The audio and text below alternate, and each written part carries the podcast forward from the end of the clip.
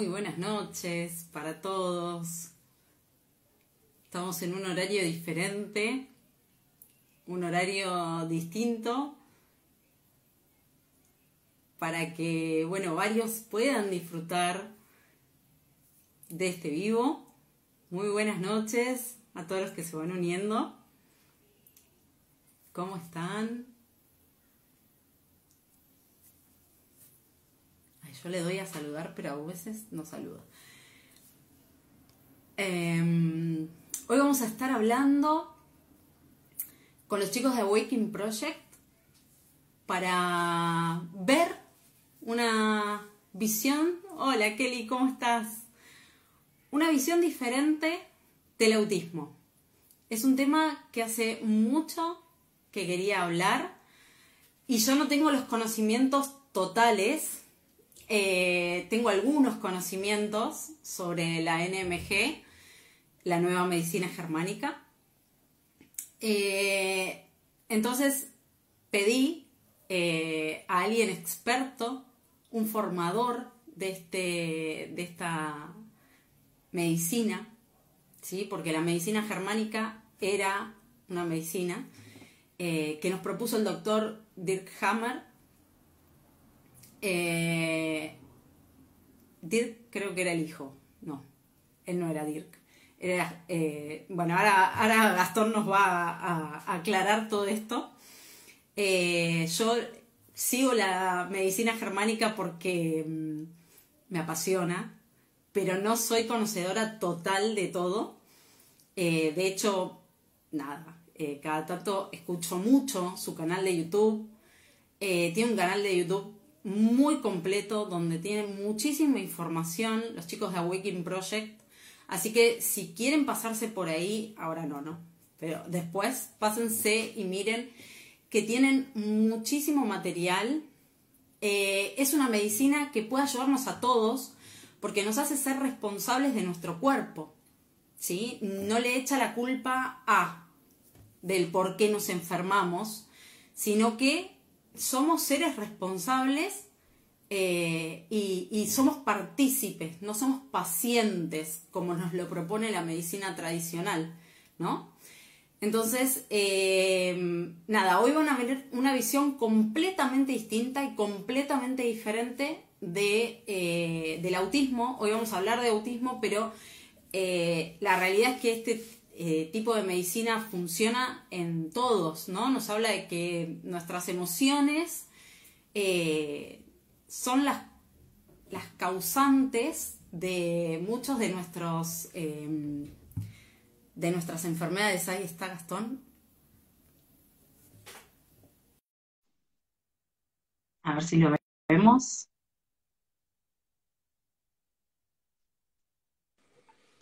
Hola. ¿Cómo estás?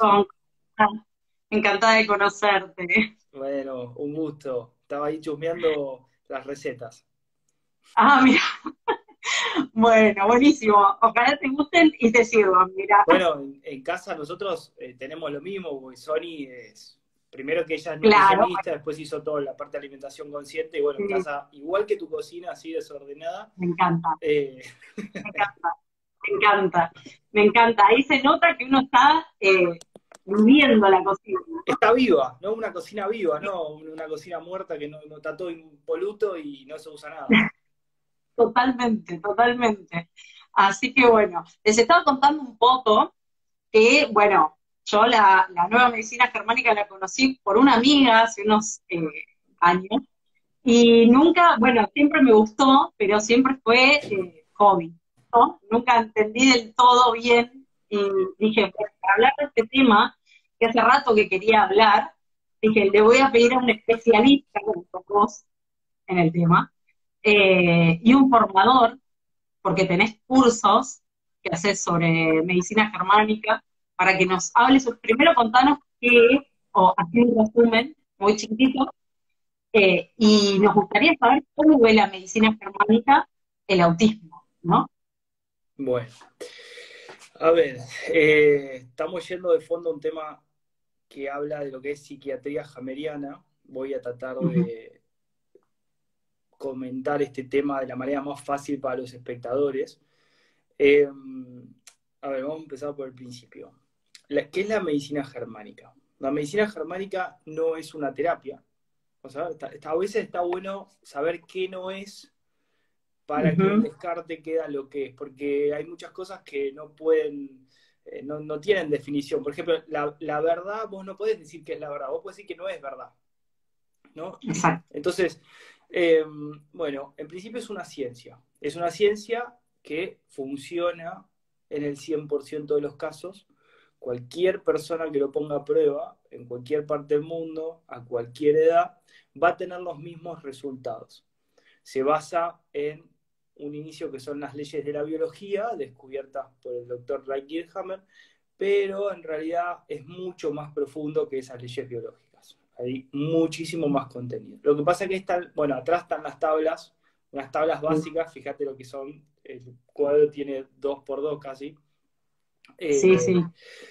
Entonces, es una ciencia compleja, se llama medicina germánica porque abarca la parte de anatomía, la, parte de psiquiatría, o sea, todas las ramas de la medicina, como conocemos nosotros, las abarca la medicina germánica, pero la diferencia es que parte de una base de que nada viene de afuera. Siempre todas las enfermedades son programas biológicos activados dentro de nuestro propio cuerpo por nuestro cerebro hay lo que se llama la tríada psique, cerebro y órgano que se activan siempre al mismo tiempo. O sea, vos nunca vas a activar solamente el hombro o el ojo o el cerebro o un enojo. Vienen los tres de la mano.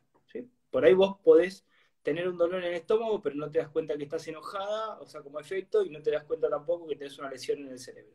Pero al rato después te vuelve la cabeza porque se inflama, porque resolviste, y después te das cuenta también que estabas enojada, ¿no? O sea, cuando empezás a prestar atención, te das cuenta que realmente es así. Entonces, esto es una ciencia que se cumple en el 100% de los casos, la cual, bueno, obviamente es, muy larga, pero eh, se basa en cinco leyes. Esas cinco leyes te muestran que siempre que una persona vive un choque biológico, que no tiene que ver con un conflicto psicológico, el conflicto psicológico es un remanente o un efecto del choque biológico, ¿sí? Vos al vivir un choque biológico, que es una situación dramática, inesperada, vivida en soledad y que no tiene solución inmediata, activás un programa biológico. Pero no es que vos lo activás voluntariamente, se activa siempre. Es un mecanismo de supervivencia. Entonces, nuestro psiquismo, nuestro cerebro y nuestros órganos van a entrar en fase activa de un conflicto.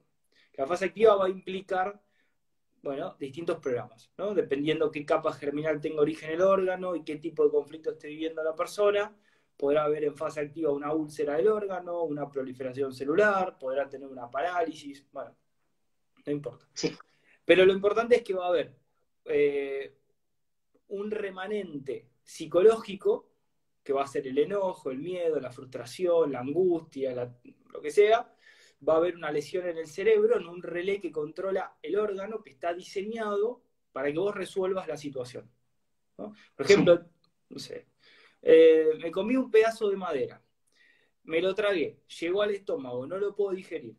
¿Qué, ¿Cuál es la señal para mi cerebro? Y la señal es que necesito digerirlo. ¿Cuál es el mecanismo para digerir todo lo que llega al estómago? Generar acidez. No hay más. Entonces vos generás ácido clorhídrico y entras en hiperfunción el estómago hasta que logres digerirlo. Si no lo logras digerir, el cerebro de todas maneras va a intentar ayudarte. Entonces lo que va a intentar hacer es generar más acidez. Pero vos haces cuenta que tenés un solo auto que va a 100 kilómetros por hora y no va a más. Necesitas algo más. Bueno, en este caso no hay nitro, pero en este caso lo que hace es duplica el motor. ¿No? El cerebro. Lo que hace es genera más células secretoras de ácido clorhídrico para generar más acidez. Entonces, siempre que hay un tumor, está en un lugar específico. Muchas veces, ¿sí? Eh, y es más, hay un experimento que hicieron, eh, que no viene del lado de la medicina germánica, es gente que quiso poner a prueba esto, que nosotros no lo aprobamos, pero te cuento el resultado. Hicieron un experimento con perros, dicho sea de paso abrieron a un perro y le pusieron un pedazo de madera en el estómago, a ver si, para comprobar si era verdad. Y lo que pasó es que a los dos días le apareció un tumor. Y cuando a la semana le sacaron el pedazo de madera, el tumor se descompuso solo. ¿No? O sea, obviamente no estamos avalando este tipo de prácticas, pero bueno, no, no. me enteré, es de verdad, pasó de verdad, te lo cuento porque bueno, decís, ah, claro, entonces a mí se me ponen los tumores, y obvio, todo el tiempo tenemos tumores y los deshacemos y tenemos y los deshacemos. Por eso a veces vas al baño y tenés un poquito de sangre, algunos tejidos, por ahí estás haciendo un ayuno y sacás algo y decís, ¿qué está pasando? Bueno, son tejidos en descomposición que estuvieron y van a estar siempre a lo largo de tu vida, porque bueno, en un momento estás en fase activa, en un momento estás en fase de reparación, y se van descomponiendo esos tejidos que ya no son necesarios. Esto fue un ejemplo, pero que bueno, justo encajó con el Entonces, bueno, lo que explica la medicina germánica es desde cuándo estás así, porque vos podés venir con cualquier síntoma y nosotros vamos a saber si fue hace 10 años, 15, 20, 30, el momento exacto que disparó este programa biológico, cuándo fue el hecho, que fue de verdad. Podemos observar en el cerebro con una tomografía, hay como lo que se llama una raíz de ese, de hecho biológico que es un foco de Hammer, se observa una tomografía y lo podemos leer y nos da el paso también para el autismo. Eh, nosotros podemos observar en el cerebro que RLE está activo para saber qué órgano está implicado y qué conflicto está viviendo la persona. Entonces hay distintos focos de campo. Se ve como esa onda, ¿no? Como cuando uno tira una piedrita que se expande en, la zona del cerebro donde está el relé. Exactamente, exactamente. Y de hecho se llama relé porque es como la parte eléctrica de una casa. Tiene un relé que controla como si fuera una luz o un órgano, ¿sí? Pero es un relé. Entonces cuando salta el relé es porque hay un problema en el órgano. Claro. Entonces, no vendría a ser un problema, pero vendría a ser un conflicto, porque algo tengo que hacer y no lo estoy haciendo. A diferencia de los animales, nosotros tenemos conflictos reales, como ellos, pero también psicológicos, ¿sí? simbólicos. Eso viene a raíz de una confusión que venimos teniendo hace muchos años en esta sociedad, en esta cultura, a raíz del adoctrinamiento, etc. Entonces despertamos programas biológicos cuando no los necesitamos. Por ejemplo, te doy un ejemplo para que se entienda. Eh, por lo general, los que tienen cáncer de hígado, el, cáncer de hígado vendría a ser eh, un conflicto de carencia de algo vital. Por ejemplo, me falta comida. ¿no? entonces, ¿qué hace el ciervo que se aleja de la manada porque lo estuvo persiguiendo el puma? Eh, genera una hiperfunción en el hígado para generar más bilis. Mientras más días pasan, bueno, depende de lo que vaya encontrando en el camino para comer, si le alcanza o no para descomponerlo y asimilar las proteínas, bueno, va a necesitar más bilis o no. Si necesita más bilis, porque no alcanza, genera un tumor en el hígado, secretor de bilis, para poder descomponer y asimilar esa comida.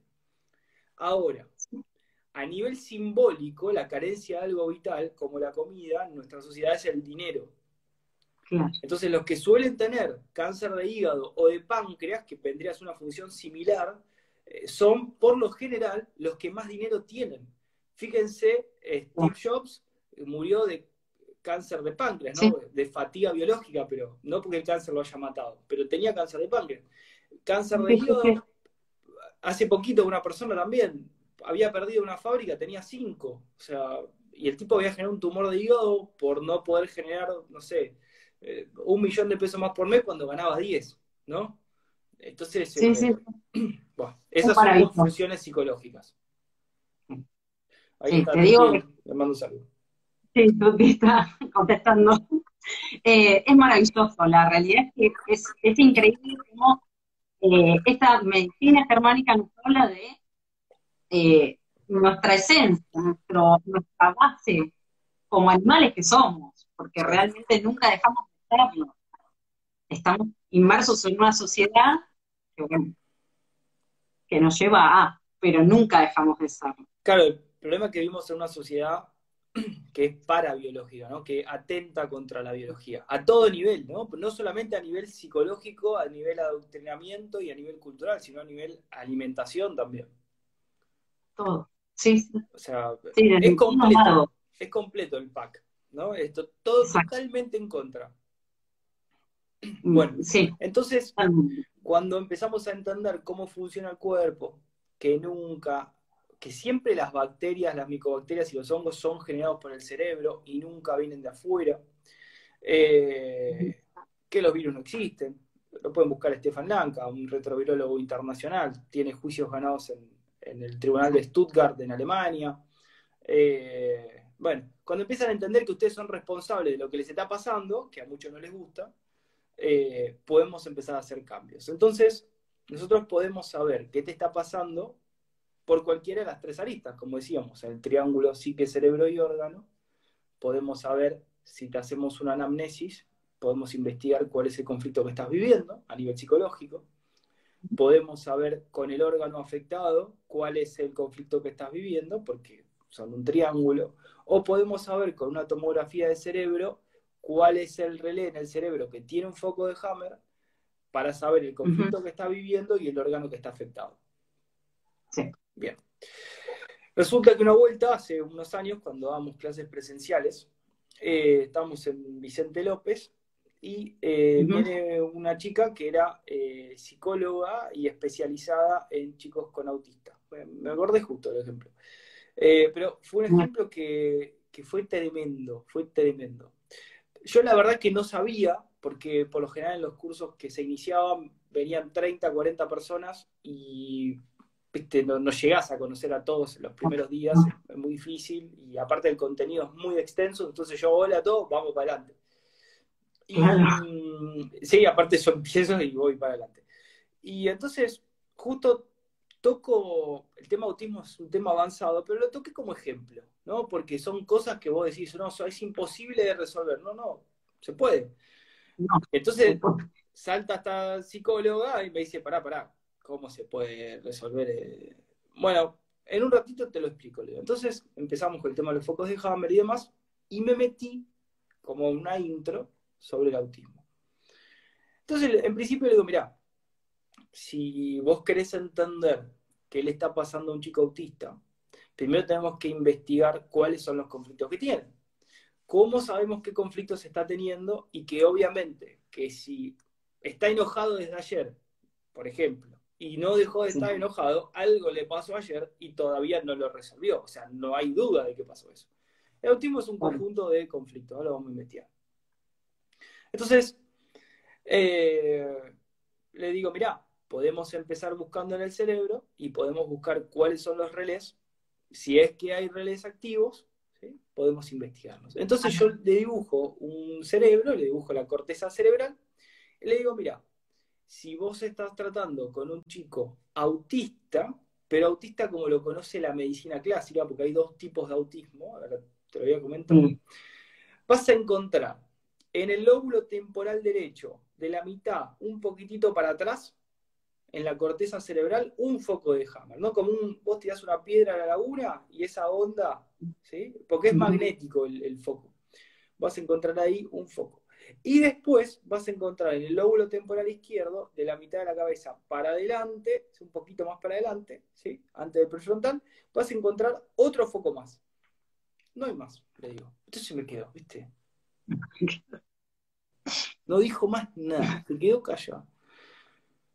Y justo la clase había terminado ahí, no di más pautas ni nada. Bueno, y lo corté. Viene la clase, la clase próxima y estaba, se la veía como sin dormir, ¿viste? Estaba como muy cansada. Le digo, ¿qué, te pasó? Había pasado una semana. me dice, no, lo que pasa es que desde el otro día que me fui, lo, lo primero que dice, yo estoy llena de tomografías de mis pacientes, me dice. Entonces los fui a buscar, a ver si eso estaba ahí. Y los encontré. Esa misma noche los encontré, me dice. Y eran claros como el agua, o sea, no es que había dudas. A esos focos de Hammer, la medicina clásica los llama artefactos, ¿sí? como si fueran fallas de la tomografía.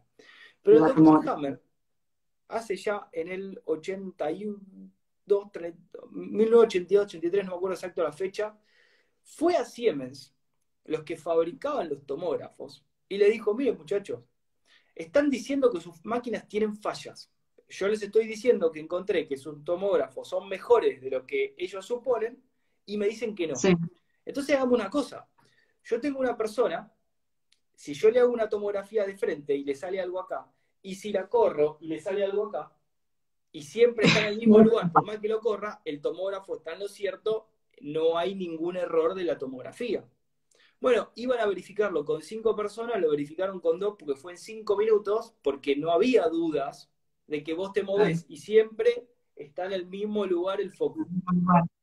En la página web, nosotros tenemos que conseguimos, eh, gracias a material de NMG, la certificación de Siemens, donde ellos certifican que los focos de Hammer existen de verdad. Que no son un error de sus tomógrafos. Algo que hoy no reconocen. ¿eh? Ojo con eso. Pero está ¿Para qué tema? ¿Qué tema que está tan claro, ¿no? Se tenga que comprobar y recomprobar. Y, ¿Por qué necesitamos tanto, no? De, todo esto, pero bueno. eso es margen. Entonces, eh, esto lo aclaro como para la gente que por ahí no conoce. Eh, esto es ciencia y acá nunca hablamos de creencias, ni de adoctrinamiento, ni nada. Acá ponemos a prueba. Si es, es, si no es, no es. Lo que pasa es que te vas a encontrar que siempre es. ¿No? Siempre es. Eh, entonces, bueno, viene esta chica y me dice, no, le digo, ¿qué te pasa? Porque estaba toda despeinada, ¿viste? Cuando que no te pudiste arreglar nada, que estás como pensando en algo, en conflicto activo, con ojeras, que no puedes dormir me dice, lo que pasa es que no puedo dormir desde la semana pasada, me dice, porque eh, no entiendo cómo pudiste saber eso. Le digo, mirá, ah. vamos a profundizar, Leo. Mostró las, encima la clase fue muy enriquecedora porque todos los que estaban ahí en el curso pudieron ver lo que yo había anticipado y ella trajo, pero vos no sabés la cantidad de tomografías. Se, ve que a los chicos con autismo les hacen estudios todos los días y eso es uno de los factores por los cuales nunca se recuperan. Pero los invaden constantemente, algo que lo primero que tiene que hacer un chico con autismo es dejarlo en paz, ¿no? Porque lo primero que tiene que hacer. Eh, bueno, un montón. El foco era, pero era dibujado, era perfecto, era perfecto. Pero la casualidad es que, como le había comentado, el foco de Hammer más grande está en el lóbulo temporal derecho.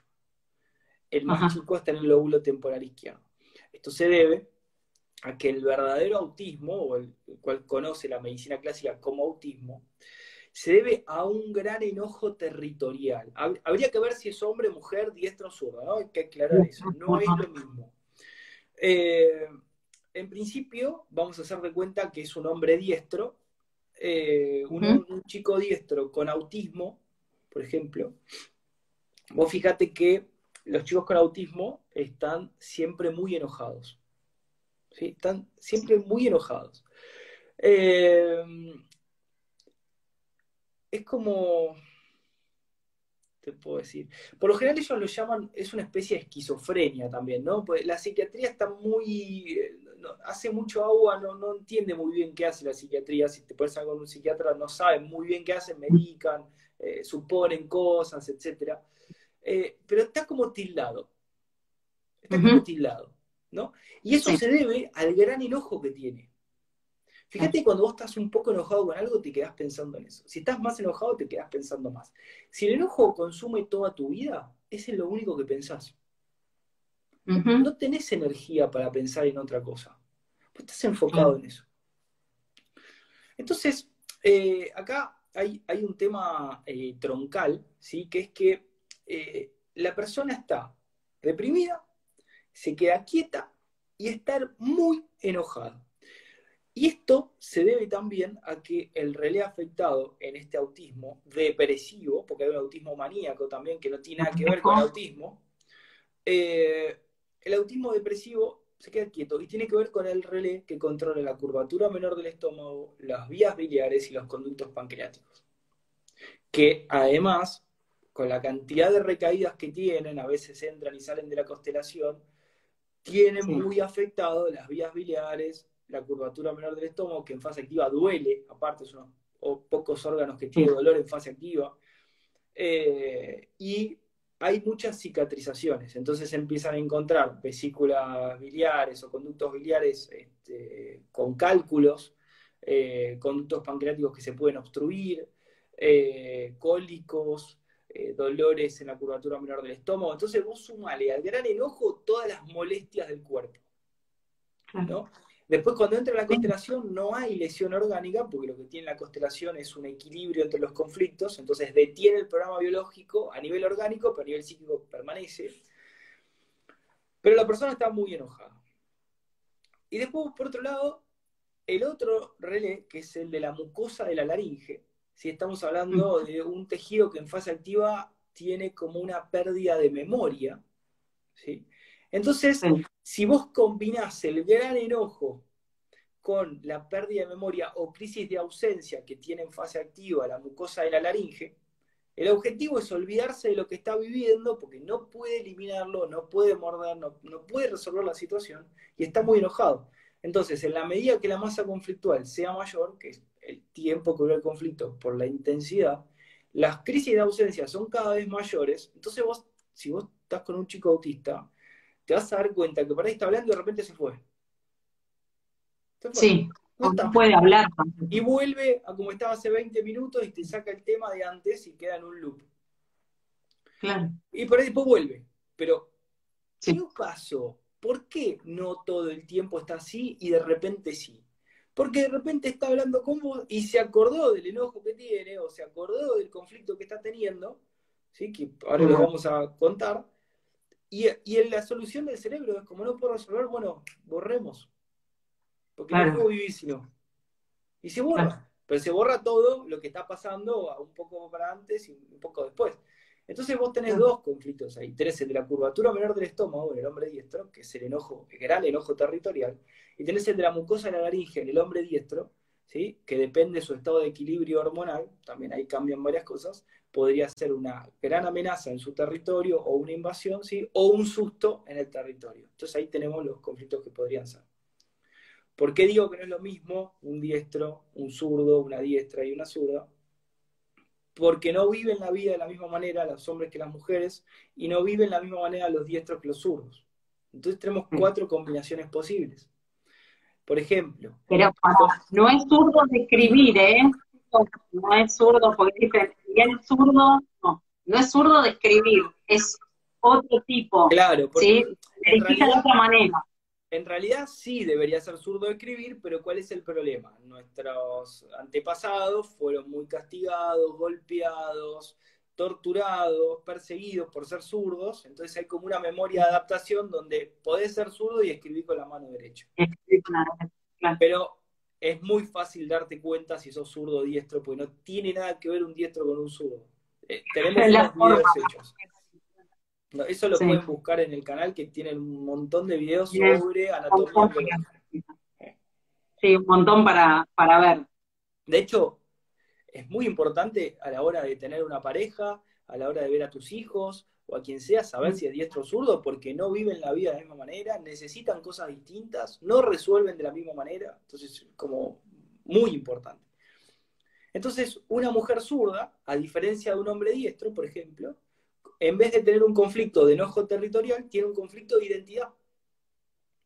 Claro. ¿Quién soy? ¿A dónde pertenezco? ¿Me quedo? ¿Me voy? ¿Qué tengo que hacer? ¿Será para mí? ¿No será para mí? Son conflictos distintos, pero va a afectar el mismo relé de la curvatura menor del estómago, la zurda. Y el otro conflicto va a ser un gran susto territorial, o amenaza siempre y cuando esté en desequilibrio hormonal. Un desequilibrio hormonal podría ser la menopausia, podría ser la pastilla anticonceptiva, podría ser un desequilibrio por conflictos eh, sexuales. Eh. El hombre zurdo eh, sería algo similar al hombre diestro, afectaría la mucosa de la laringe primero, por lo general, con el conflicto de amenaza del territorio, y después iría al gran enojo territorial, siempre y cuando no esté en desequilibrio hormonal, que generaría el conflicto de identidad. Y la mujer diestra impactaría primero en la mucosa de la laringe, con el conflicto de susto en el territorio, ahí sí, y después iría para el de la curvatura menor del estómago, y ahí podría ser nuevamente un conflicto de identidad o un enojo territorial, dependiendo del equilibrio hormonal. Ahora, cuando la balanza está inclinada y es más pesado el foco de Hammer en el lóbulo temporal derecho que el del izquierdo, tenemos el autista depresivo, ¿no? El que está totalmente enojado, el que está tildado, el que no avanza, el que quiere estar solo, que se queda quieto, depresivo y enojado. Em, eso es una cosa. Pero por otro lado, si el conflicto se da vuelta y la masa conflictual pesa más en el lóbulo temporal izquierdo, tenemos una constelación que se llama autista maníaca. ¿no? Ya la persona no se queda quieto. Y acá hay una característica importante y muchos se van a sentir identificados. El autista maníaco tiene una frase que es, no puedo, estoy ocupado. Sí. No puedo. Y, siempre tiene excusa. No, no, no puedo, no puedo, no puedo. No puedo, no puedo, no puedo, no puedo. Hace lo mismo que el otro, no está en contacto con los demás como el otro, con otra estrategia. Claro. No para de Porque hacer está cosas. Claro. Están siempre muy motivados, porque si bajan la motivación tienen que ver gente. Claro. Claro. Totalmente lógico. Hay, algo dentro del mundo del autismo que vivimos muchos papás, eh, y es, bueno, primero, cuando empezamos, cuando nos dicen, tu hijo tiene autismo, son una batería de estudios, por eso todos tenemos este tag, ¿no? En casa. Eh, una es esa. Y la otra, que es muy importante, que a mí me encantaría que vos le expliques, para que la gente entienda, es la cruzada contra la cándida y los parásitos. Una cruzada que hasta que, bueno, cuando llegas a entenderla, yo llegué a un punto que que no, eso no es así. Y ahí fue cuando conocí a la medicina germánica y que me aclararon un montón de cosas. Eh, y paré. Pero hay muchos papás que viven inmersos en esta cruzada contra los, las bacterias, los virus, las bacterias y todo lo que da vuelta alrededor de, esto. Y, eso es, un, gran problema porque vos sos un conjunto de bacterias. O sea, te estás atacando a vos mismo. Es más, muchas veces tenés algún problema estomacal o lo que sea y te dan bacterias, el vacilo de Koch, etcétera, etcétera. ¿no? Son tus trabajadores, están ahí para ayudarte y para reparar lo que se lastime, lo que se dañe, o sea, no están para atacarte. Eso es una idea religiosa que viene de la medicina clásica eh, pseudo medicina, eh, que dice, no, esto es bueno y esto es malo, como si ellos pudieran juzgar, primero como si entendieran lo que está pasando, ¿no? Porque los médicos lamentablemente eh, están puestos en un pedestal y son los que más miedo tienen, porque no son como un mecánico que vos tenés un problema en el auto y vas al mecánico y el mecánico te dice, quédate tranquilo, que anda a tomar un café, volvé que yo te lo arreglo. No, no, ellos eh, te dicen, no, mirá, eh, puede ser esto, puede ser lo otro, pero con suerte, ¿no? Y usan palabras como, pero no es una ciencia. Y el problema es que eh, están jugando con la vida de las personas y ellos lo saben. Entonces, es muy complicado, es muy complicado. Algunos por ahí sabrán, otros no sabrán. Todos saben que están asustados y todos le tienen miedo a la enfermedad. Si le preguntas a cualquier médico qué, le pasa si le llega a tener cáncer o una enfermedad, dice, no, no, eh, matame, te dice, matame. Porque no tiene ni idea qué hacer, no sabe ni de dónde viene, ni a dónde va. Los protocolos no sirven. Eh, un sinfín de cosas que no tienen sentido. Pero ¿Qué ocurre? ¿Por qué hay un patrón en común de aparece la Caldria ambicans, aparecen algunas bacterias? Porque cuando vos vas a correr una maratón, no usas solamente las piernas, usas un montón de órganos. ¿no? Entonces, está bien, lo más notorio es la constelación porque hay un cambio de comportamiento, pero no quiere decir que sean los únicos órganos afectados. Hay un montón de programas biológicos activos. Entonces pueden aparecer, no sé, recaídas de un conflicto, de no poder eliminar una situación, entonces lo que ocurre es, eh, bueno, se paraliza la musculatura lisa del intestino, empezás a acumular materia fecal o materia descompuesta, tenés que mandar a alguien que limpie, pero seguís acumulando más, se sigue acumulando, entonces empezás a tener, obviamente, necesitas gente que te, o sea, trabajadores que limpien el intestino, porque vos seguís comiendo y eso no puede quedar ocluido porque te morísimo. Entonces entras en un círculo vicioso, ¿por qué? Y bueno, porque si vos a un chico, una chica o quien sea, ya tenés los dos conflictos disparados, está en constelación activa, está muy enojado, y encima lo llevas a hacer estudio, le haces comer esto, lo tratás distinto, lo llevas a un lugar donde lo miran mal, eh, etcétera, etcétera, etcétera. Lo único que estás haciendo es aumentar el drama. Al aumentar el drama, la constelación aumenta, se profundiza el autismo depresivo o maníaco, y bueno, eh, y empezás a ver esos, esos trastornos tan brutales. Vos fíjate que en la naturaleza no existe el autismo. No. No. Bueno, y al margen de esto, nosotros los padres, que tenemos que estar saludables para poder apoyar a nuestros niños en toda esta situación, eh, vivimos más conflictos, ¿no? Por todo esto. ¿No? O sea, es como que forma un círculo que no se termina nunca. Yo me acuerdo que hace un par de años eh, estaba de moda echarle la culpa del autismo a las vacunas. A las mamás A las vacunas a las Claro, ahora, podemos, ahora vamos a debatir. Eh, la vacuna jamás podría generar un autismo por una cuestión de que por más que vos ingreses o saques un líquido del cuerpo, generas un conflicto de líquido, pero, pero no, o un envenenamiento o una intoxicación, pero no vas a activar una constelación cerebral. Que una constelación cerebral no es un problema, ¿no? Está ahí para que en el momento que necesitas sobrevivir lo actives y que después lo desactives. La diferencia que tenemos nosotros, los seres humanos, es que mantenemos activo una situación y nunca más la resolvemos. Ese es el problema. Entonces permanece, el drama aumenta, pasa un tiempo y no lo resuelve más. Es más, hay momentos donde el cerebro tampoco te deja resolver, porque por ahí la fase de reparación sería brutal. Entonces depende, depende muchísimo el caso. Pero obviamente el propio acto de la vacunación podría ser un detonante del autismo si ya tenía un conflicto previo. Sí, porque aparte imagínate que te hacen sostenerlos a tus hijos, o sea, de una manera horrible. es un desastre. Eh, que cuando vos caes, que empiezas a despertar y decís, ¡qué locura! ¡Qué locura lo que hice! ¿no? Pues ¿Cómo nada, pude? uno. ¿Cómo pude? Claro, ¿cómo pude hacer eh, eso? Yo una vuelta eh, estaba, estaba pasando por la puerta de un hospital y veo, está con Sony, y vemos que una madre sale muy enojada con el hijo, hablando por teléfono, diciendo, vos podés creer, mirá qué maricón, no se bancó ni un pinchazo. El nene de cuatro años llorando, viste que se le caían los mucos, las lágrimas, pobre pibe consolado.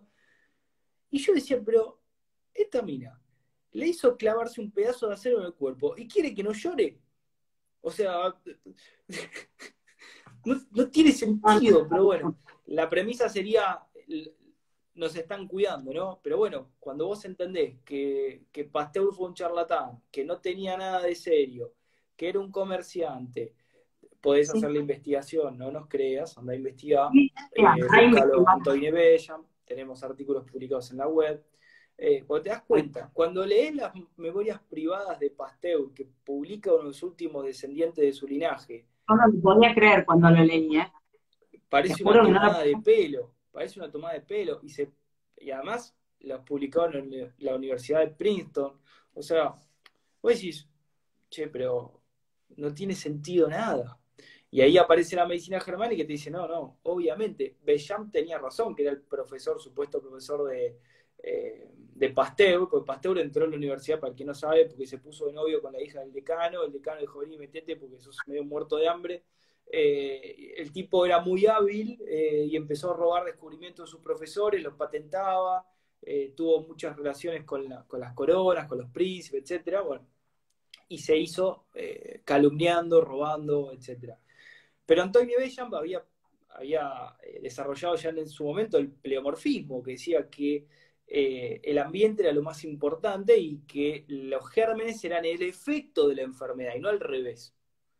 y, Pasteur dio vuelta y dijo, no, no, los gérmenes son los que generan la enfermedad, sin ningún paper, sin ninguna investigación, simplemente lo dijo, como hoy, ¿no? Hacen un anuncio en la tele y ya está. Bueno, fue lo mismo. Eh, y ahí empieza, bueno, los primeros laboratorios eh, del mundo. Pero bueno, en nuestro tema de autismo eh, hay que diferenciar los tipos de conflicto, hay que... La pregunta, ¿se puede resolver? Sí. ¿Todos pueden resolver? No. Depende de la persona, depende de los conflictos. Hay que identificar los conflictos y hay que resolverlos. Con resolver uno de los dos, el autismo desaparece. Hay que resolver uno. Pero primero hay que encontrarlos. Entonces tenés que ponerte a investigar. Tenés que hacer una investigación. Primero en la vida intrauterina. ¿no? ¿Qué estuvo viviendo el bebé en la vida intrauterina? No qué vivió la mamá, qué vivió el bebé. Lo que pasa es que obviamente la mamá canguro lo, la lleva en la panza. Entonces, bueno, ¿a, qué estuvo expuesto? Las dos cosas. Eh, claro, entonces, eh, por ahí a la mamá no le pasó nada, pero al bebé lo vivió como una situación dramática. Cada, cada psiquismo es particular. Sí. Eh, por ahí sí le pasó a la mamá y por ahí al bebé también, pero lo que vivió la mamá, el bebé no lo vivió de la misma manera. Por ahí la mamá le afectó y al bebé no. O sea, cada uno. Entonces, eh, lo primero que hay que hacer es una investigación desde la vida intrauterina. Una vez que nos damos cuenta si va por ahí o no, porque sí, bueno, en qué momento empezó a tener estos síntomas de eh, falta de maduración. ¿Por qué es tan importante buscar la falta de maduración? Porque no tiene que ver el intelecto con la maduración biológica.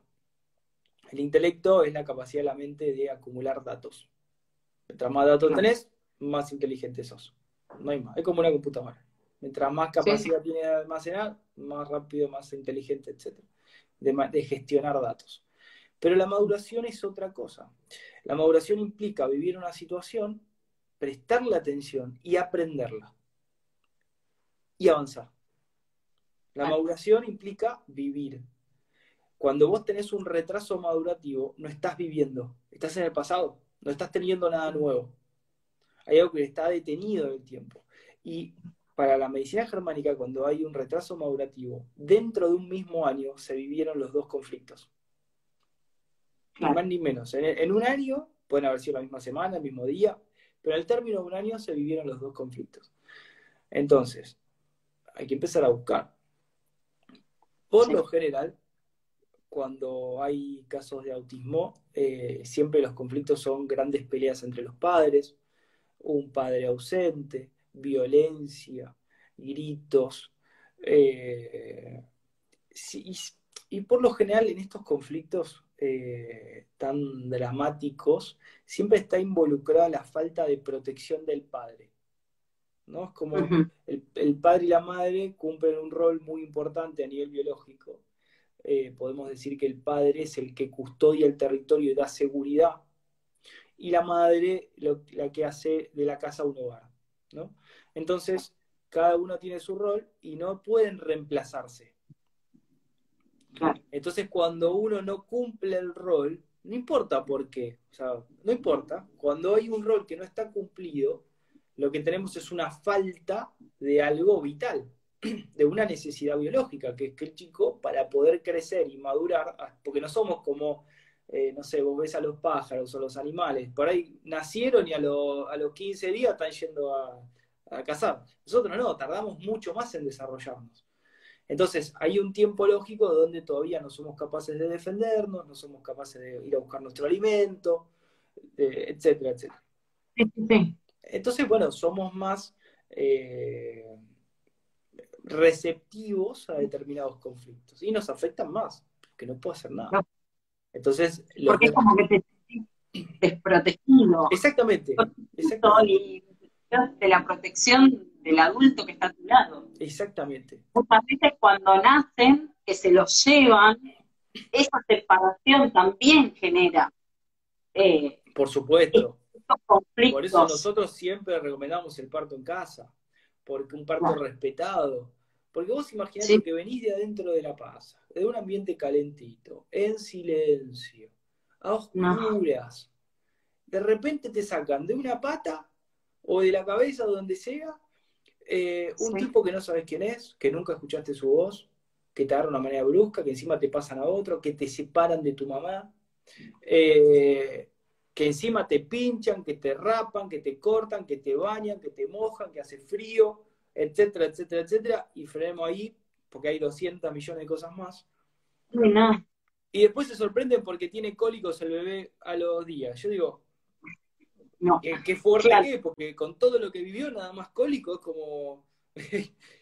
bueno, entonces, bueno, nosotros siempre recomendamos el parto en casa, con alguna partera, una matrona, alguien que realmente sepa, eh, bueno, no importa, es otro tema. Pero obviamente para evitar los conflictos, el doctor Hammer decía, los primeros conflictos vienen con el parto. Sí. Ahí vienen sí, porque los primeros. Es, es terrible, nacer es terrible. Y más, más cuando te pasa como a mí, que como me hicieron una operación anterior y me reconstruyeron el útero, tenían que nacer todos por cesárea.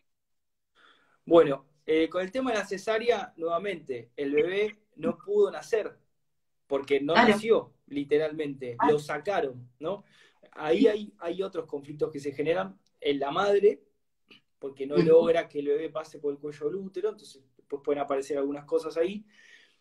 Y en el bebé, que viene como, nace, che, yo no pude. Tiene como un, faltante de experiencia. ¿no?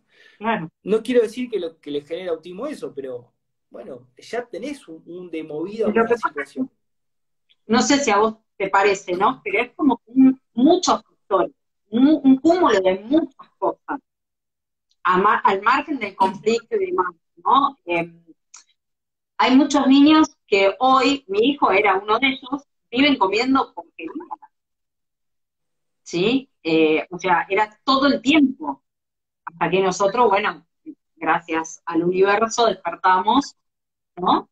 Y cambiamos de rumbo. Pero la realidad es esa también. Eh, hay muchos niños intoxicados completamente. Sí, sí, sí. Mira, acá hay alguien que pregunta, ¿cómo haces si no se pueden comunicar los chicos, ¿no? Por eso, nuevamente, vos tenés que empezar a investigar vos. Entonces vas a hablar con los padres, obviamente. Y vas a decir, a ver, ¿están los dos? Por lo general no están. el patrón es que por lo general no están. ¿Podría estar? Sí, obviamente. Eh, por lo general no están. Entonces te vas a poner a investigar. Vas a hablar con la mamá, por lo general. Sí, escuchame, bueno, vamos a ponernos a investigar. Primero tenés que entender lo que es un choque biológico, cómo funciona el cuerpo. Tenés que darle la importancia a las situaciones porque la gente, no, bueno, mira, me explotó un transformador porque estaba embarazada. No, no pará, no es normal eso. ¿No? Eh, porque me ha pasado esas cosas. No, mirá, me, golpearon la panza, pero no pasó nada. O nací y eh, tuve un robo, pero bueno, ya pasó. Bueno, no, pará. Por ahí para vos pasó, pero para el bebé no. Entonces, entonces, hay que ponerse a investigar. Bueno, ¿desde cuándo está así? Bueno, desde cuando está así, tenés que ponerte a investigar cuáles son los hechos dramáticos que pudo haber vivido el bebé. Siempre sale y siempre son recontra obvios. Eh, vos después, yo con Fede, con mi hijo, no me podía comunicar, no me pude comunicar hasta cuatro años más o menos. Que yo empecé a preguntarle, ¿qué sentís? ¿Cómo te sentís? Aunque él no me hablara, ¿eh? eh y después recapitulando, nosotros cuando él tenía seis meses, tuvimos un robo. Ah, mira. Ese, un montón de cosas. Eh, entonces es como que sí, llegás, llegás al, al porqué. Me pregunta una mamá también, eh, ella tiene que hacer una resonancia de sueño, es muy típica. De contraste sin cerebro. Eh, sin cerebro, perdón, estoy quemado hasta ahora, sin cerebro estoy yo. Tomografía de cerebro sin contraste. Sí, pero otra mamá me dice que es difícil hacer la del sueño, hay una que le ponen todos eh, no, esa no cositas. Esa no bueno, le ponen todo eso y es difícil hacerlo sin sedarlo. ¿Qué hacen? les dan Benadryl, ¿sí? Vos, imagínate la situación, les dan Benadryl para que se duerman, te hacen despertarlo a las 5 de la mañana, ¿sí? Llegamos con los conflictos, ¿no? Eh, te hacen llevarlo a dormir a un lugar le ponen todo eso en la cabeza y de repente tu hijo, después de que se durmió, se despertó y se encontró con todos esos cables en la cabeza, que fue lo que me pasó a mí. Casi se me muere un infarto. Y aumenta los dramas y se profundizan todos los conflictos y es un desastre. Fer, si podés, no se lo hagas. O sea, yo sé que te lo piden porque te lo piden para darle el CUR, el Certificado Único de Discapacidad, que es lo que te cubre las terapias que tampoco van a ayudar las terapias. Claro. Que al contrario, lo van a condenar. Tal cual, tal cual. O sea, es como un círculo, entras en un círculo del que no salís. Por eso me es muy fácil. ¿Tenés algún caso oficial que hayan resuelto el autismo? No. No. Se acabó. No, no sirve. No hay más. O sea, vos tenés que ir con hechos, no con ideas. Nosotros tenemos varios casos. Sí, sí, sí. Es más, tenemos casos de mejora en síndrome de Down y el doctor Hammer tiene publicado el caso de... Este, Yo me quedé así, así cuando lo leí. completa el síndrome Down en seis meses, es el caso Anita y tenemos la foto puesta. no, no, no, no lo podía creer, te juro, cuando No, yo tampoco, cuando, cuando enteré a dónde llegaba y que era tan sencillo como conflictos auditivos. De hecho, antes, antes se lo conocía como el síndrome de la sierra circular, y eso no está en ningún lado. Bueno, yo trabajaba en un aeropuerto cuando quedé embarazada de Fede. O sea. Bueno, los ruidos nuevamente. En la pista, ¿entendés? Al lado de los aviones. O sea. Es que vos, vos tenés, que, tenés que pensar algo. Vos fíjate, eh, a qué ruidos estoy expuesto. Vos podés tener, este, podés medir los decibeles y decir, bueno, en la naturaleza, ¿cuál es el ruido más fuerte? Natural sin conflicto. Y 60, 70 decibeles, 80. Y si hay un rugido del león y el rugido del león que es amenaza de muerte y tenés 130, 140 como mínimo. La, medicina clásica dice que más de 100 decibeles es perjudicial para la salud. Y es verdad. Claro. Ya hay conflictos. Y, más de 100 decibeles tiene un parlante del celular, ¿eh? eh o sea, imagínate, ¿no? Como para poner en contexto. La turbina de un avión. Eh, no, sí. Y no, y aparte, eh, todos los casos de síndrome de Down que hemos atendido, siempre está el conflicto auditivo, siempre. Siempre, Es impresionante, es impresionante. Sí. Pero bueno, eso es, otro tema.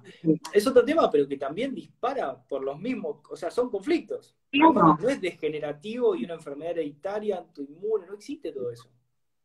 No, no, eh, eso es lo que quería eh, dar otro enfoque, porque es como que los papás de los niños con autismo, si no entramos en este círculo de la terapia, los biomédicos con suplementos que nos matan tanto en, precios, en valores, porque te los hacen pedir afuera.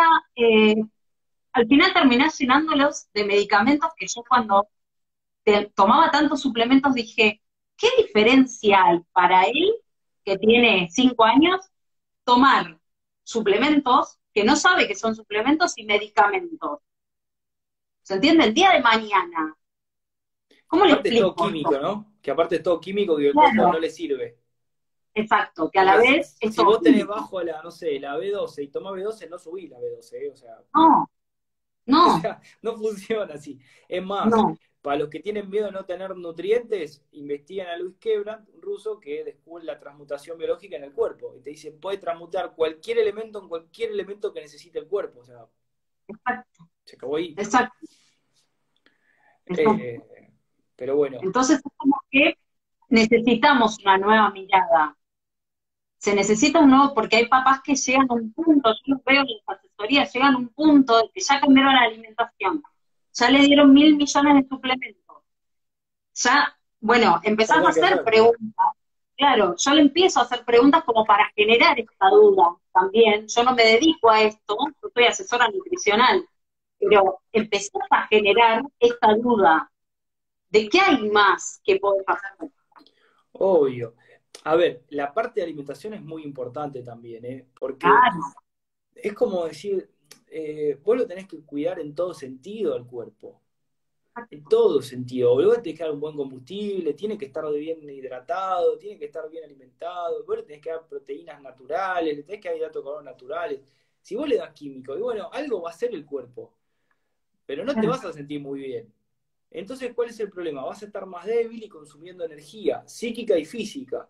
Y cuando venga una situación, no vas a tener energía para lidiar con eso y vas a activar un programa biológico y ahí se va a disparar estos programas biológicos, cuando por ahí no lo necesitarías en otro contexto. ¿no? Entonces, eso es súper importante. A ver, el tema del autismo es muy complejo, no, nadie dice que es fácil ni difícil, hay que identificar los conflictos y resolverlos, pero requiere una responsabilidad tremenda por parte de los padres. Es muy difícil, porque tienen que actuar por el hijo. Porque el hijo está con el, stop madurativo, entonces no se va a mover hasta que resuelva el conflicto. Y podría o no resolver también. Depende de la edad que tenga. Hay veces que queda bloqueado el cerebro y ya no te deja resolver. Todo depende. Todo depende. Pero... ¿Cuánto tiempo duró también el conflicto? Claro. ¿No? Claro. también. Mira, en mi experiencia, siempre se puede hacer una gran mejora. Siempre Obvio.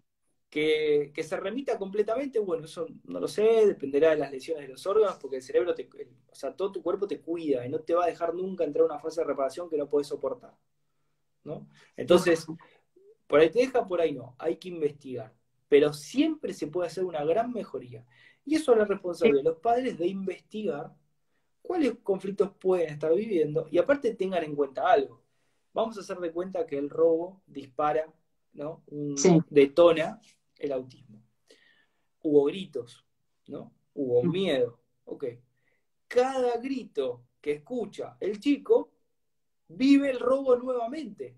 Entonces no, podés gritar, pero no puede estar prohibido, porque cada vez que grites, para el chico le están entrando a robar otra vez. Entonces, ¿qué necesita? Por un periodo que solamente él sabe cuánto es, no vivir el grito. Yo necesito poder superar. Esto es como.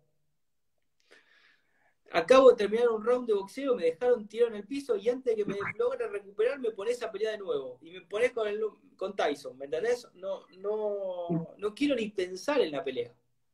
Porque todavía me no, todo. Entonces, vos necesitas un tiempo lógico para que la persona logre recuperarse tanto físico como psíquicamente, que cargue las dos baterías, para después reenseñarle o reeducarlo en que puede haber voces elevadas, puede haber gritos, puede haber ruido, es parte de la vida, va a pasar, pero que no lo asocie con solamente eso y que no lo viva de esa manera y que no se, que no se aísle y que, no se asuste, que ¿no? Pero vos tenés que ir explicándole como a, un bebé recién nacido le vas explicando paso por paso, es lo mismo. Cuando nosotros empezamos a explicarle todo, todo, todo, lo que iba a pasar, lo que había pasado, lo Fede empezó a cambiar mucho. En él no solo la alimentación ayudó, ayudó que nosotros también cambiáramos. Tal cual, tal cual. Es que, a ver, eh, la naturaleza es muy sabia y, a veces, bueno, eh, detona esos cambios tan fuertes porque, bueno, por ahí el linaje mismo necesita un cambio abrupto. Eh, fíjate que si Fede, ¿no? Eh, si Fede no, no, hubiese vivido lo que vivió, vos por ahí seguías por otro camino y hoy andás a ver dónde estabas, ¿no? Porque con todo esto que pasó, afortunadamente conocías la medicina germánica, pues si no, no hubiese salido ni de tu casa. No, no, porque aparte, al margen de esto, los papás lo viven como un conflicto en solitario. Porque te aislas del mundo también. Y se enferman ellos. Exacto. Yo terminé mal de mis intestinos, muy mal. Bueno, algo re importante es que antes de esto, el sistema te educa para decir, tenemos que aceptarlos como son, ¿no? Dejémoslos condenados sufriéndose ahí porque así tienen que vivir. No. No, tenemos que hacer algo para que no estén más así. Totalmente. es, tremendo eso. No, no. Eh, y aparte, viste, te decían, no porque alguien sea más especial que otro, somos todos iguales, no, pues son chicos especiales. No, están sufriendo, sí, especialmente más que vos. O sea, tenemos que ayudarlo a sacarlo de donde está metido y tenemos que hacer algo ahora porque está sufriendo. ¿no? Y si vos querés usar un patrón cultural, no lo vas a poder ayudar. Porque si no, ya, no estaría como está. Si vos lo, vas a llevar, eh, esto para vos o para cualquiera, ¿no? Yo lo digo. Eh, si vos lo querés llevar a todos los lugares donde te dicen que lo tenés que llevar, primero no te va a servir. Pues si no, ya le hubiese servido a alguien y te estarían repitiendo todo y no existiría más el autismo. Pero lo primero que tenés que hacer es ver que esté en paz. Tiene que estar tranquilo. Y hay que respetarlo. Te dice, mamá, no quiero ir. Y bueno, no voy. Ya está. Ya está. Hoy, yo te digo sinceramente, para nosotros el colegio para él no sirve. No sirve. Pero él dijo, quiero ir al colegio. Y hoy quiere, claro, bueno. Hoy va al colegio, ¿por qué él quiere ir al colegio? Ah, eso es otra cosa. ¿Me entendés? Él está feliz, hoy está feliz de ir al colegio. Bueno, dale, anda. ¿Viste? Si te hace feliz, a mí me hace feliz. Pero una cosa es que él quiera ir y otra cosa es que vos lo obligues cuando no quiere. Entonces ahí tenemos una resistencia en el conflicto, tenemos un gran enojo territorial y se profundiza el drama. Así sea, no quiero ir al estudio, no quiero tomar esto, no quiero comer esto, etcétera, etcétera. Sí, sí, sí, obviamente, obviamente. O sea, las primeras caries en los chicos no vienen por los dulces, vienen por sacarle los dulces que ya le diste y están enojados, entonces tienen la úlcera de la dentina, del diente, etcétera, y después aparece la carie. No por el dulce, sino por el acto de sacarme lo que ya me diste, era mío. Sí, el tema, de, el tema de los dulces, mirá con los chicos es, es terrible. A mí me pasó que cuando Fede iba a los cumpleaños, a los pocos cumpleaños que iba, cuando ya habíamos retirado el gluten, el lácteo, porque nos habían dicho de la alimentación, él quería comer la pasta que rodea la torta. Y vos sabés que comía la torta con gluten, con la pasta, con todo, y no tenía absolutamente un comportamiento diferente. ¿Por qué le era feliz comiendo eso? Mirá, te lo llevo a un extremo Hace unos meses atendimos a un chico de Miami eh, que tenía eh, diabetes con hiperglucemia, un diestro. Y cuando termina la consulta le digo, pero escuchame una cosa, le digo a la mamá, porque el problema ahí era la mamá, no era el chico. Porque el chico ya había resuelto los conflictos, pero la mamá estaba con las peores herramientas, pero con las mejores intenciones, estaba tratando de ayudarlo, pero estaba terminando de hundir. Y le digo, pero si quiere comer chocolate, déjalo porque no tiene nada que ver el chocolate con los niveles altos de glucemia que está teniendo. O sea, no, ¿cómo que esto que lo otro? Hacé la prueba. Le, lo pinchaba todo el tiempo para medirlo. Hacé la prueba. Déjalo comer lo que quiera. Déjalo hacer lo que quiera y medir la glucosa a la noche. Y contame cómo está. Nunca tuvo los niveles tan bajos de glucemia como ese día que comió chocolate todo el día. Y la madre me lo dijo. ¿Entendés? Entonces es como, ¿Qué? ¿Todo lo que nos dijeron es mentira? No, no es que mentira, está mal, es incorrecto, no importa si es incorrecto, no sirve, no funciona. Bueno, eh, nada, es, muy, largo. Después otro, otro tema vinculante sería el síndrome de Asperger, que es una especie de autismo. Ahí la clave es que ahí están los dos conflictos, hay un stop en la maduración, en ese sí, ese siempre. Entonces están los dos conflictos vividos el mismo año. Es la diferencia con el autismo depresivo o el autismo maníaco. Claro. Y se puede pasar de, ponerle, un autismo donde no hay habla, donde, eh, bueno, le llaman TGD, que es un trastorno generalizado del desarrollo, a un Asperger. O sea, se puede cambiar. Obvio. Porque eh, es la, combinación de conflictos lo que hace cambiar de un autismo depresivo a un Asperger, o sea, el TGD, al maníaco. Vos podés activar, resolver, es como que vas tocando botones. Sí, sí, sí. Entonces vos pones un botón y otro, y bueno, y por ahí sacás el dedo donde lo estabas metiendo, te dejas de quemar y te queda uno. Pero después por ahí generás dos más. Entonces, ¿cuál es el problema? Como vivimos repitiendo el pasado todo el tiempo, en algún momento voy a volver a la casa de tal, donde está el mismo problema, que nadie hace nada y todos los domingos se pelean, y voy a volver a vivir la misma situación que no quiero que pase. Cuando lo que debería pasar es que resuelvo la situación y nunca más pasa. Va a haber situaciones nuevas, pero no puede volver a pasar lo que pasó el domingo pasado. Claro. ¿No? como un ejemplo, pero es lo que pasa. Años, años con las mismas discusiones, mismo pelea, mismo Vos tenés que hacer algo ahora, ahora mismo, ahora ya. Vos no podés permitir, no importa si es autismo, síndrome de Down, dolor de muela o, dolor del dedo gordo del pie.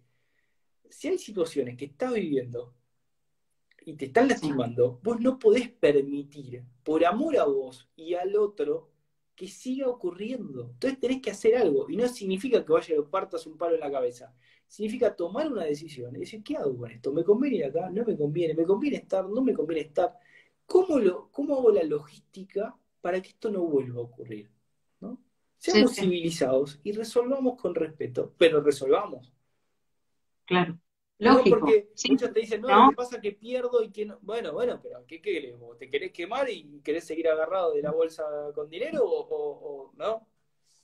Sí, sí, sí. Sí, eso es lo que tenemos los seres humanos, que no, no terminamos nunca de resolver y no terminamos nunca de hacernos cargo de las cosas.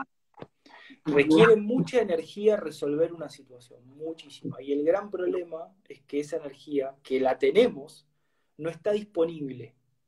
No está disponible porque está dividida y particionada por un montón de aspectos de tu vida. Entonces vos sos una persona con tu hijo, una persona en Instagram, una persona con tu marido, una persona con esto, una no podés ser 100% vos. Eso implica mucha energía. Y esa energía es un desgaste. Y si vos tuvieras toda esa energía unida, podrías resolver todo, pero no está unida. No, lo digo por vos, eh, pero lo digo de todos. Eh, si, vos, si todos tuvieran esa energía junta, unida, podrías prestar atención. Y la atención es un sinónimo de amor, porque amor no es un sentimiento, es un estado. Es el estado donde vos observas y resolves para que no haya sufrimiento. En la naturaleza no hay sufrimiento. Hay un conflicto y se resuelve. O se lo come el león, o se escapa del agua, o se ahoga, o se prende fuego, o encuentra comida o se muere de hambre. Se acabó ahí, no puede haber un conflicto que dure más de una semana. Sí, sí, tal cual. Totalmente, eso sí. Bueno, Gastón, ya nos pasamos de la hora. Yo te quiero agradecer, infinitamente, tu tiempo, nos hayas contado todo esto, eh, que me hayas ayudado a eh, quitar ciertos absolutismos que hay eh, encima del mismo eh, que no le sirve a nadie, que está bueno empezar a cambiarlos y empezar a tener otra mirada eh, por el bien de nuestros niños. Eh, porque la realidad es que hay muchos niños sufriendo, pero sufriendo mucho, mucho, mucho. Y, esto, que nos está transmitiendo a los papás de los niños con autismo nos hace bien. Así que nos da una, un aire de esperanza. el, único cambio posible es la revolución interior. Entonces vos cambiás, cambiás para siempre. Y, y después, bueno, seguirán cambiando todos. No hay otra manera. Este, así que bueno, no, para mí es un placer. Ya sabés, como me escribiste, automáticamente te dije que sí. Pues todo el que quiere realmente difundir esta conciencia, usarlo, compartirlo, nosotros siempre estamos. Y, es bueno saber que eh, no está todo perdido, ¿no? Porque para me dicen que no, ya está todo perdido. No, no, no, no. Podés hacer un montón de cosas. Es más, imagínense que en seis meses se puede revertir por completo el síndrome de Down. Saquen sus propias conclusiones con autismo. O sea, no hay más. Exactamente. Exactamente. Contanos dónde te encuentran, dónde los encuentran a Sony y a vos. Mira, eh, nosotros tenemos nuestra web que es awakeningproject.com eh, ahí están los cursos, pueden pedir consulta privada. Eh, tenemos el canal de YouTube donde colgamos mucha información también, que es Awakening Project. Y el Instagram también, Awakening Project. Así que el que nos quiere buscar nos puede encontrar sin problema. En la web tienen muchos artículos y mucha información ahí para, buscar. Todo lo que yo hablé, eh, casi todas las cosas están ahí en, en artículos. Sí, sí. Exactamente. Y ahora tienen, estás haciendo, que me pareció espectacular, una serie de explicar las leyes para niños. Yo ya se las estoy poniendo a mis hijos. Las vi ayer y dije, se los puedo poner para que empiecen a aprender listos desde niños eh, hacer una nueva generación. Qué lindo. Bueno, es la idea. Es la idea. Eh, estamos tratando de armar todo un proyecto Awakening Kids, eh, donde enseñamos la medicina germánica para chicos y muchas otras herramientas también. ¿eh? No queda fuera la alimentación, no queda fuera eh, ejercicios, yoga, eh, mandalas, son cosas muy lindas para, para, jugar, para crecer, para divertirse, pero para nosotros lo primero, antes de aprender cualquier cosa, es aprender cómo funciona tu cuerpo. Así sabes qué te conviene hacer, qué no te conviene hacer, y vos decidís porque vos me podés decir, no, yo quiero hacer esto por más que me genere un cáncer de Dios. Bueno, pero por lo menos sabés lo que estás haciendo. Exacto. Y no, claro, porque después si no, la mala suerte, la culpa de mis pecados, el, contagio, y empezar, y es un desastre. Sí. Por lo menos sabés y dormís tranquilo. Exactamente. Y vivís sin miedo, ¿no? Porque vivir sin miedo en esta época a, cualquier virus, enfermedad, lo que sea, eh, es, me parece el regalo más preciado que podemos tener es fundamental. bueno, Gastón, te agradezco, pero en serio, muchísimo, porque sinceramente le pedí a mucha gente hablar sobre autismo y todavía estoy esperando que me contesten, así que te agradezco enormemente. Yo tema difícil y que no es fácil para todo el mundo hablarlo. No, no, vos pensás que el autismo está en la formación avanzada en MG, en español, no la tiene nadie. Eh, podés encontrar a François Leduc, que es un experto en MG, este, pero habla en francés y en inglés, o sea, en español no. Eh, ah. De hecho, no hacemos ni video nosotros porque es un, es un, tema a traducir y hay que poner el doblaje y estamos los dos laburando a full. Eh, la tenés a Isidora Laker, que lo tenés en inglés. Eh, y está bueno la, la, última mujer del Dr. Hammer, pero está en, en alemán y en polaco. O sea, en español muy poca información de la mano de del Dr. Hammer filtrada, ¿no? Porque hay mucha desinformación, pero bueno. Eh, y es un tema muy difícil porque tenés que conocer bien cómo funciona el cerebro y es avanzado. Por eso, en general, la gente no se anima a hablar de esto porque falta experiencia, primero necesitan experiencia, y la teoría es muy complejo poder hablar de algo. Constelaciones es muy complejo. Sí. Pero bueno, para resolver, eh, sépanlo, o sea, hay que resolver conflictos. Hay conflictos activos, están sufriendo, hay que hacer algo para que dejen de sufrir. Exactamente. Así que bueno, bueno, te mando un beso grande, un beso para Tony también. y bueno, me encantó el vivo que hicimos. Muchas gracias. ¿eh? te mando un beso, un gustazo. Gracias. a todos. Chao, encantada de conocerte.